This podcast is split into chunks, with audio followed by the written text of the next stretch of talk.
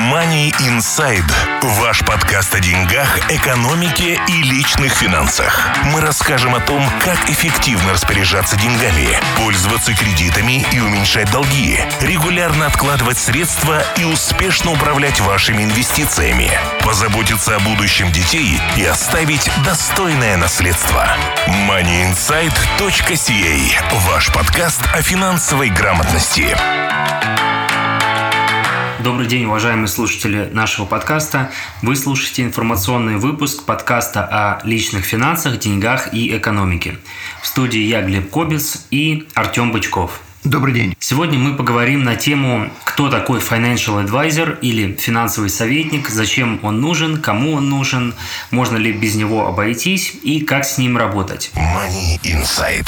Я напомню, что все выпуски наших подкастов вы можете найти на сайте moneyinsight.ca. А, есть категории и рубрики подкастов. А, заходите, какие вам интересны, и слушайте. Также вы можете подписаться на рассылку для того, чтобы получать новые выпуски подкастов на ваш email, чтобы их не пропускать. Также вы можете задавать все свои вопросы и комментарии, писать под выпусками подкастов или в группе «Финансы с Артемом» в Фейсбуке.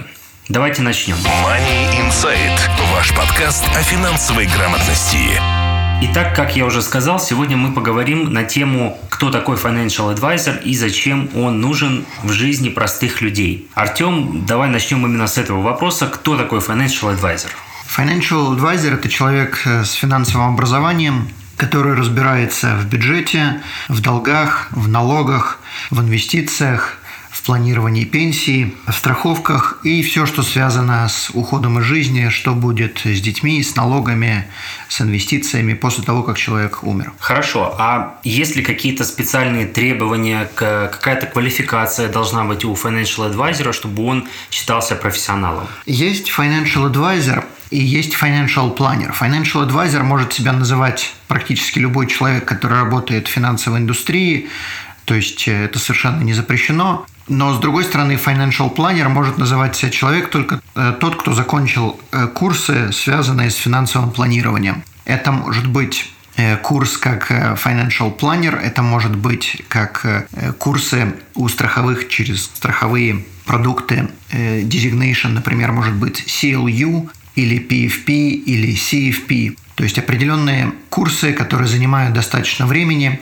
и они приравниваются к BA степени. То есть это не просто какую-то э, закончил двухчасовой курс и получил бумажку. Это довольно-таки серьезное финансовое образование, которое дает человеку право называться financial планером и которое предоставляет определенные навыки, знания, определенные аспекты, связанные с перечисленными выше вещами, в которых человек должен разбираться. Хорошо. А вообще, насколько распространена профессия financial advisor в, в Канаде или в Северной Америке? Много ли таких специалистов? И почему востребованы эти специалисты вообще в жизни людей? Financial advisor, их очень много. Financial планеров намного меньше. Намного меньше. Financial advisor, как я сказал, любой человек, который работает в банке, любой человек, который работает в финансовой индустрии, может себя таковым называть. Это совершенно не значит, что он разбирается в финансах или дает квалифицированный совет, то он просто работает в финансовой индустрии. И нужны ли такие профессии? Ну, на мой взгляд, нужны.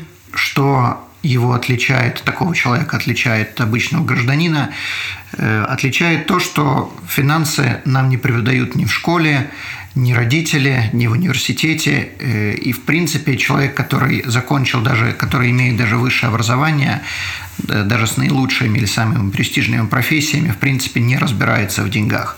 Ни в финансах, ни в налогах, ни в бюджете, ни в долгах. И довольно-таки частая ситуация, что чем больше человек зарабатывает, тем меньше он понимает в финансах, тем больше он тратит. И поэтому человек, который может направить, который может предоставить определенный квалифицированный совет, то, конечно, такие специалисты востребованы и они нужны. К сожалению, поскольку в школе этому не учат, то приходится обращаться на сторону. А ты знаешь примерно сколько, какое количество э, financial планеров, да, если мы говорим о более э, профессиональных людях э, в Канаде? Не имею ни малейшего представления. Понятно, ну хорошо. Money Insight. Ты уже говорил, что существуют определенные квалификационные требования. Давай поговорим о том, что если financial planner, скажем, э, занимается какой-то определенным видом планирования, скажем, только инвестициями или только страховками, а, должны быть ли у него какие-то лицензии или какие-то сертификаты профессиональные, то есть э, что может подтвердить его квалификацию? Давай разделим э, адвайзеров с планерами. Планер – это человек, который закончил финансовое образование и который разбирается во всех предыдущих перечисленных мной аспектах. И еще раз перечислю бюджет, долги, налоги, инвестиции, страховки и все, что связано с уходом из жизни. Э, к сожалению, курсы, связанные с financial planning, очень мало учат о долгах, кредитах, банковских продуктах. Поэтому человек, который не работал в этой сфере, и хотя у него есть financial planning designation, он может мало понимать, как работают банки. И он часто не может посоветовать вещи, связанные с долгами. В то же самое время человек, который работает в финансовой индустрии, то есть тот, кто называет себя financial advisor, в большинстве случаев, в большинстве, не говорю, что всегда, но в большинстве случаев специализируются только на инвестициях. Также есть люди, которые специализируются только на страховках, то есть это будет страховой агент. И все, что объединяет и инвестиции, и страховки, и налоги, это financial planner. То есть, когда мы говорим по поводу financial advisor, то в большинстве случаев люди подразумевают только инвестиции. Хорошо, ты как раз уже э, затронул мой следующий вопрос, но давай еще раз артикулируем. А какая разница тогда между работником банка, да, или, скажем, financial advisor, который сидит в банке в определенном, и, скажем, financial planner или независимым financial advisor? И вопрос довольно-таки хороший и интересный. Многие люди, которые работают в банках, имеют designation financial planner, но тем не менее назвать их полноценными financial planners э, даже они сами не могут по той простой причине, что financial planner должен очень хорошо разбираться и в страховой индустрии, и в тем, что будет после ухода из жизни, а это также связано со страховой индустрией. То есть планирование, как уменьшить налоги, как избежать финансовых аспектов, связанных с уходом. В банках не имеют права обсуждать страховки, даже если человек образовывался сам и читал что-либо на тему страховок, он работает в банке, он не имеет права обсуждать со своими клиентами никакую вещь, не связанную с страховками привязанными к долгам. То есть, если у человека есть в банке, предположим, mortgage insurance, то человек financial advisor, который работает там, может это, конечно, обсудить. Но страховки, которые есть у человека, life insurance, disability insurance э, или страховки на работе, financial planner не имеет права их обсуждать, потому что банк и страховая индустрия – это две разных индустрии, которые не общаются между собой. Но они регулируются по-разному, поэтому, собственно, и не разрешается работникам банка залезать, скажем, на поле деятельности страхового бизнеса. Все правильно, все правильно. И, соответственно, человек, который работает в банке, на многие вопросы не может, даже не то, что не может, он не имеет права отвечать. И совет, который он, даже если он дал какой-то совет, то если этот совет неправильный, то последствия могут быть очень плохие. Соответственно, financial planner, который не может заниматься частью своих обязанностей, не может называться financial planner по определению. Э, то есть люди, которые работают в банках, они в большинстве случаев они будут отвечать за инвестиции, которые есть через этот банк. Э, также они будут отвечать за долги, которые есть у человека. Также они могут помочь с бюджетом, но что они также, скорее всего, не будут делать, это они не будут помогать в налогах, потому что банки не хотят брать на себя какие-либо последствия, если советник дал неправильный совет в плане налогов. И financial planners, которые работают в банках, избегают этого вопроса как чумы. Соответственно, вот мы уже вычеркнули две темы, которые financial planner в банке не может обсуждать со своими клиентами. Это налоги и страховки. Человек, который работает, например, я являюсь независимым financial planner, то есть я не привязан ни к какой компании, я имею право обсуждать и страховые продукты, и налоги, и инвестиции, и долги, поскольку я очень долго работал в банковской индустрии, представляю, как все это работает.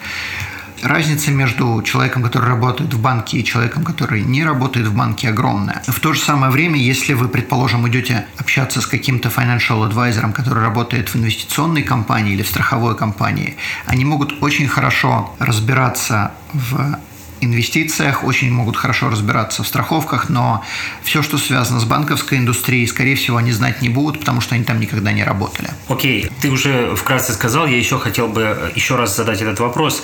А, независимый financial advisor, почему он называется именно независимым, чем он так независим от зависимых? Независимый financial advisor, он не привязан к какой-то определенной компании, он работает через определенного брокера, но у него нету или у нее нету каких-то приоритетов, какой продукт предложить клиентам. То есть, как пример, если вы работаете с Investors Group адвайзером, то Investors Group будут предлагать определенные инвестиции, э, они работают с определенным набором страховых компаний, и, соответственно, выбор ограничен. Это не значит, что это плохо, это совершенно... Я ни в коем случае не хочу сказать, что Investors Group – это плохая компания, не надо выбирать адвайзеров там, но разница будет, если вы приходите к независимому financial advisor и идете работать с адвайзером, который работает через определенную компанию, то у вас будет определенный набор продуктов, которые вам будут предлагать. Независимый financial advisor может предложить намного больший спектр. Также вы можете сами прийти с каким-то выбором и сказать, я хочу вот это, и независимый financial advisor вам может это предложить. То есть получается, что Э, независимый financial advisor, он работает, по сути, со всем финансовым рынком Канады и имеет доступ к абсолютно разным инвестиционным продуктам, страховым продуктам и банкам и так далее. Правильно я понимаю? В принципе, да, некоторые продукты независимый financial advisor не может предложить. Например, если вы пришли в Investors Group или если вы пришли к нам, то Investors Group может предложить свои продукты. Мы же не можем предложить эти продукты, хотя мы и независимые financial advisors, мы не можем предложить то, что предлагает Investors Group. Но в большинстве случаев, если эти продукты продвигаются на рынке, то независимый financial advisor может предложить практически все, намного больше, чем зависимый. Хорошо. Ты уже коснулся темы инвестиционных компаний, так скажем, да, которые тоже занимаются предоставлением э, финансовой консультации и дают советы по выбору инвестиций инвестиций, может быть, страховок. То есть, э, так скажем, это организация, в которой работают такие же financial advisor. Какая разница между, опять же, независимым и э, работником такой компании. Насколько я знаю, вот э, самые большие, одна из самых больших таких компаний, как ты уже назвал, это Investors Group, есть World Financial Group, есть Edward Jones. Это просто как примеры мы привели, чтобы вы понимали, о чем мы говорим. Я людям всегда говорю, или пишу в э, Фейсбуке, не ищите компанию, ищите человека, с которым будете работать. По большому счету, что вы пойдете в банк, что вы пойдете в, в инвестиционную компанию, продукты предлагают все практически одни и те же. Да, банки не могут предложить страховки, но если у вас будет грамотный специалист в банке, то он, ваш, он вас направит к грамотному человеку, который разбирается в страховках. Самое важное – найти человека, с которым вы можете работать а не инвестиционную или страховую компанию, потому что все инвестиционные и страховые компании плохие по определению. Если вы находите правильного специалиста, то он найдет из плохих продуктов, он найдет правильный. Понятное дело, что не все плохие продукты, но если этот продукт вам не подходит, значит он плохой. Ты сказал, что все инвестиционные компании плохи по определению. Это почему? Ну, это, конечно, с иронией я сказал. Я не имел в виду какую-то конкретную или не имел в виду ничего определенного, но я просто подразумеваю, что если вы э, не находите то, что вам нужно, то значит оно плохое. Понятно, хорошо. Давай поговорим вот о чем. Чтобы люди не думали, что независимый финансовый советник – это какой-то человек с улицы, который что-то там себе придумал, э, взял деньги людей и теперь с ними, над ними сидит и чахнет. Давай поговорим, а, существуют ли какие-то регулирующие или надзорные органы, которые наблюдают за деятельностью независимого финансового советника? Да, есть разные организации, государственные организации, которые регулируют то, что Э, financial advisor имеет или не имеет права делать. Если вы нашли независимого financial advisor, как ты, Глеб, правильно заметил, этот человек не будет заниматься самодеятельностью, он должен работать через определенную организацию, то есть он должен работать через определенного брокера, который или предоставляет инвестиции, или предоставляет страховки. Независимый всего лишь означает, что человек сам решает, этот адвайзер сам решает, что предложить, но все равно должен через кого-то работать. И этот кто-то, скорее всего, будет брокер. Например, мы работаем через ПИК, ПИК – это э, самая крупная независимая брокерская компания в Канаде. Через нее можно делать и инвестиции, и страховки. Есть другие компании, меньшие по размерам. Но все равно, когда человек делает какую-то, предположим, когда адвайзер делает какую-то инвестицию, эта инвестиция должна пройти определенную проверку. Во-первых, брокер должен проверить, что человек, адвайзер, заполнил все формы правильно, что правильно заполнена KYC, Know Your Client форма, которая соответствует тому, какую инвестицию предложили. То есть, если, предположим, человеку 80 лет, и человек ничего не понимает в инвестициях, а ему предлагают портфель, который состоит из одних только акций, то эта рекомендация не должна быть выполнена, и брокер это не имеет права выполнять. Позволь, добавлю, что э, мое объяснение KYC это такое, что форма, которая позволяет определить профиль инвестора, профиль клиента, э, какие у него э, перспективы инвестирования, куда он хочет инвестировать, какое у него отношение к риску и какие его инвестиционные цели. Да, спасибо. Иногда, работая в этой индустрии, я забываю, что люди не понимают некоторые фразы, некоторые аспекты. Так что спасибо. Какие еще функции брокера? В чем непосредственно заключается его э, надзорная функция? Его надзорная функция заключается в том, чтобы отделить деньги клиента от адвайзера. То есть ни в коем случае адвайзер не имеет доступа к деньгам клиента. Если адвайзер умер, переехал, захотел взять эти деньги, то доступ он к ним не имеет. Это огромное преимущество. То есть таким образом, если вы нашли некачественного адвайзера, то он не может взять украсть, э, поменять ваши инвестиции или забрать ваши деньги. И над этим надсматривает как раз брокер, это заключается, в этом заключается его функция. То есть помимо того, что рассматривать правильную инвестицию вам предложили или нет, одна из вещей, которой брокер должен заниматься, это отделить инвестиции от от самих адвайзеров. Есть как бы два надсматривающих органа, их больше, но два основных. Если вы покупаете какие-то mutual funds через брокера или через банк, то над этим находится организация, которая называется MFDA. Mutual Fund э, Dealership Association. Если же вы покупаете акции или облигации у брокера, то над этим находится организация, которая называется IIROC, IROC. Я не помню, как она переводится, но эта организация э, надсматривает все брокерские компании, которые занимаются акциями и облигациями. Ваш адвайзер может относиться и к той, и к другой организации, потому что если он занимается продажей акций или же mutual funds, он может относиться и к тем, и к другим. В большинстве случаев financial advisors относятся к ассоциации, которая регулирует mutual funds, MFDA.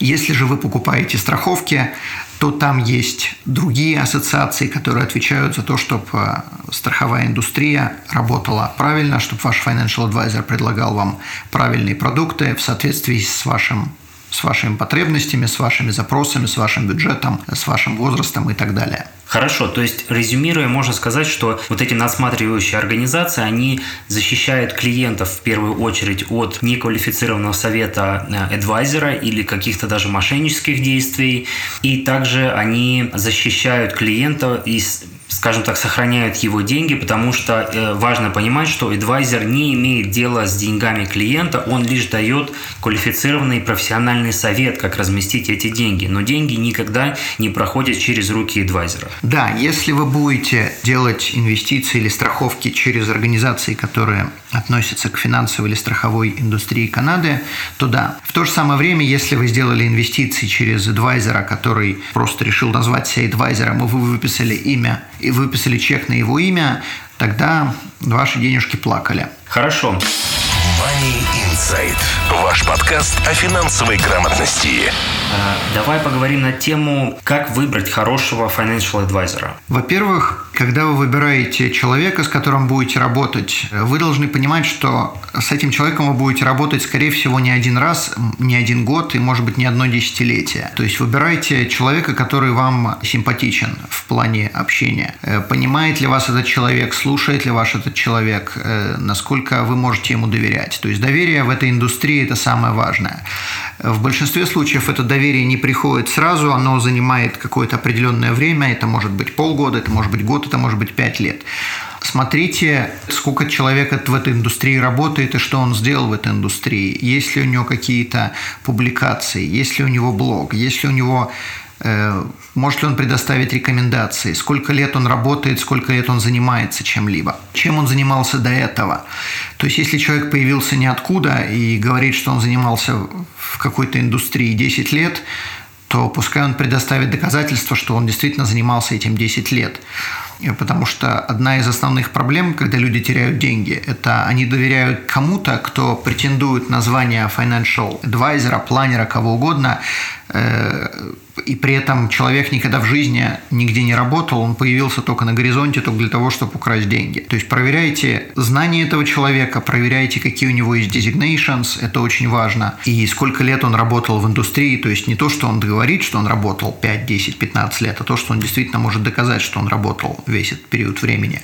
Также можно обратиться в MFDA или IROC, то, что мы перечислили до этого, и узнать, были ли какие-то жалобы на этого человека. Это несложно проверить. Хорошо. Как зарабатывает financial advisor? То есть, э, если человек интересуется, расскажи вкратце, как зарабатывают financial advisor, с чего они э, имеют деньги. Есть несколько вариантов, как человек может зарабатывать на жизнь. Если вы пришли к работнику банка, предположим, financial advisor, financial planner, то большинство financial advisors, которые работают в банке, они работают на зарплату, плюс у них есть какие-то определенные или комиссионные, или бонусы в определенный период времени, раз в квартал, раз в год. Если же вы пришли к financial advisor, который независимый или же который работает через компании как World Financial Group, э, Investors Group, Sun Life, то эти люди зарабатывают то, что они сами наработают, и они могут получать деньги разными способами. Первый, если человек предлагает страховки, то он получает от страховых компаний. Э, замечу, что страховые компании или цены на страховки устанавливаются страховыми компаниями. То есть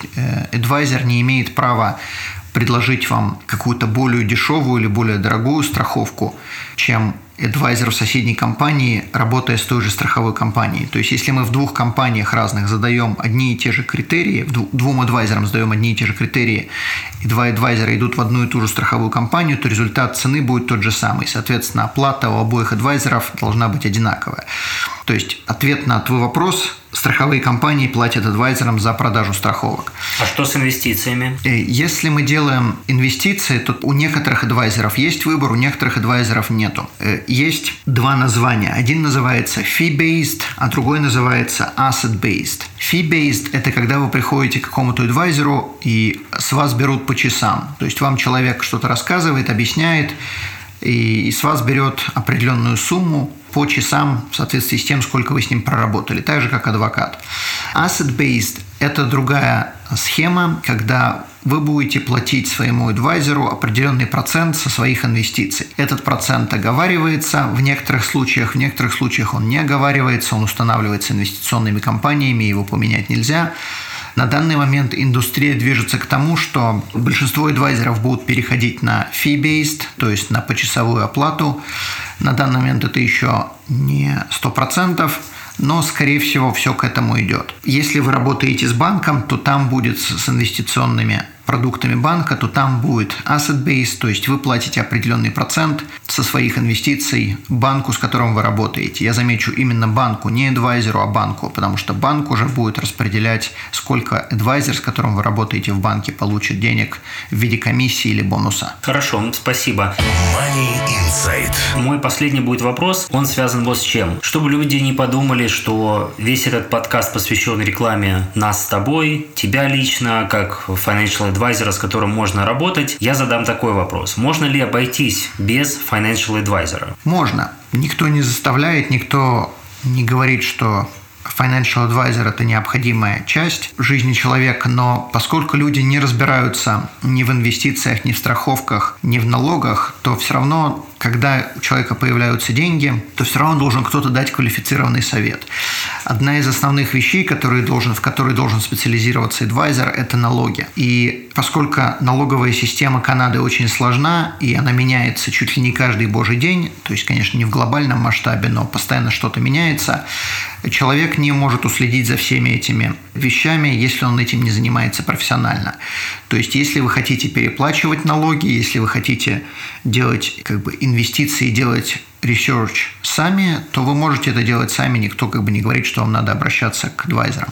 Но намного проще делать свою деятельность профессионально, то, что вы делаете, и просто заплатить определенную сумму, чтобы получить грамотный профессиональный совет. В то же самое время я несколько раз в своей жизни встречал людей, которые настолько были заинтересованы в финансовой структуре Канады, что они э, сами разбирались в этом прекрасно, э, но я не совсем понимаю, зачем они тогда занимались своей деятельностью, когда они могли просто стать профессиональными financial advisors сами. Да, но это, наверное, похоже на абсолютно простой житейский пример, да, когда у человека есть какая-то проблема, скажем, у него поломалась машина.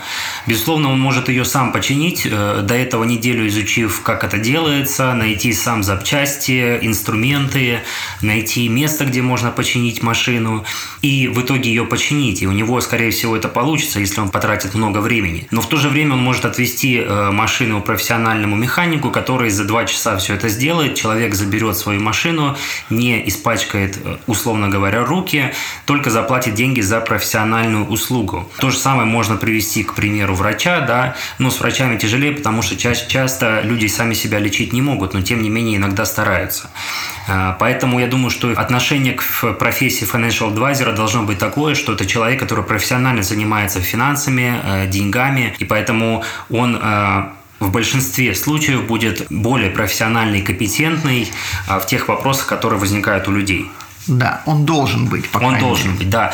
И еще маленький здесь маленький вопрос. Сейчас э, самый последний, наверное, такой и очень активно развивающийся тренд в нашей индустрии – это робо-адвайзерс, так называемый, то есть автоматические советники. Сейчас практически у каждого большого банка или инвестиционной компании начинают появляться такие сервисы. Они заинтересованы в разработке таких сервисов, поскольку э, многие вещи они просто автоматизируют. И как ты считаешь, считаешь, какое твое отношение к робоадвайзерам? Есть ли это угроза для нашей профессии? Полезны ли они людям? И какое будущее вообще? Для кого-то они вполне реально, что они полезны, и кому-то они нужны. Что такое робоадвайзер? Робоадвайзер – это э, система, которая выдает ответ на заданные ему вопросы. То есть, если вы, предположим, хотите сделать какую-то инвестицию, то вам система задает какие-то вопросы. После этого, когда вы ответили на эти вопросы, она вас направляет, какую инвестицию вы должны сделать.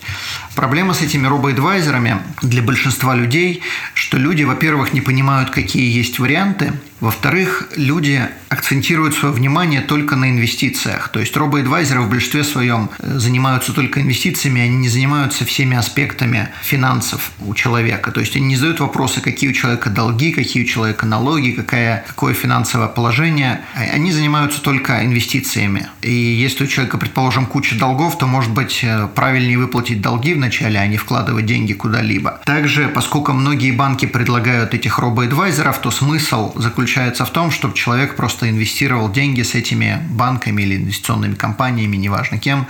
Соответственно, весь смысл получается, что как бы человек пытается сэкономить на физ, на поборах, но это получается дороже, потому что профессиональный адвайзер бы сказал, не, не занимайтесь вот этим, а занимайтесь вот этим. Не, не кладите деньги в инвестицию, а кладите деньги в долги, не, не кладите деньги в TFSA, кладите в RRSP и так далее. То есть профессиональный финансовый совет все равно должен быть. Если же у человека не так много денег, если человеку 20 лет э, или, предположим, вообще нет никаких долгов, ну, скорее всего, робоадвайзер может быть неплохим Э, решения. Но когда ситуация становится более сложная, то робоадвайзер не сможет помочь. Тем более робоадвайзер не сможет посмотреть, какие есть э, страховые продукты. Может быть, э, выгоднее сделать какую-то инвестицию в segregated фонд по сравнению с mutual фонд. Соответственно, ответа как такового нету, что лучше. Для каждого человека будет свое. Это так же, как лучше делать налоговую декларацию с бухгалтером или заполнять самому. Ну, может быть, если ситуация элементарно простая, то самому будет дешевле, и разницы между бухгалтером и заполнением самому не будет. Но если ситуация вправо-влево чуть более сложная, то, конечно, профессиональный совет обязателен. Money Insight. Хорошо, большое спасибо. На этом мы будем заканчивать. А, я хотел бы напомнить, что а, если у вас все равно остались какие-то вопросы, мы не осветили какие-то темы, мы всегда рады их получить. Не стесняйтесь задавать, даже если вы считаете что-то неудобный для нас вопросы, или вы в чем-то с нами не согласны, пишите свои комментарии, мы готовы это обсудить, мы открыты для этого обсуждения. Также хочу напомнить, что вы можете послушать наши подкасты в iTunes или на ваших устройствах Apple. Мы будем рады, если вы там оставите свой тоже комментарий и поставите рейтинг нашему подкасту. Мы за это очень будем благодарны. Также я хотел бы напомнить, что Артем написал книгу о финансах в Канаде. Она написана очень простым э, финансовым языком на английском языке. Вы можете найти эту книгу на Амазоне. Ссылка будет в описании под этим подкастом. Спасибо, что слушаете Money Insight, ваш подкаст о финансовой грамотности. Спасибо, до свидания. Money Inside – ваш подкаст о деньгах, экономике и личных финансах. Мы расскажем о том, как эффективно распоряжаться деньгами, пользоваться кредитами и уменьшать долги, регулярно откладывать средства и успешно управлять вашими инвестициями, позаботиться о будущем детей и оставить достойное наследство. MoneyInsight.ca – ваш подкаст о финансовой грамотности.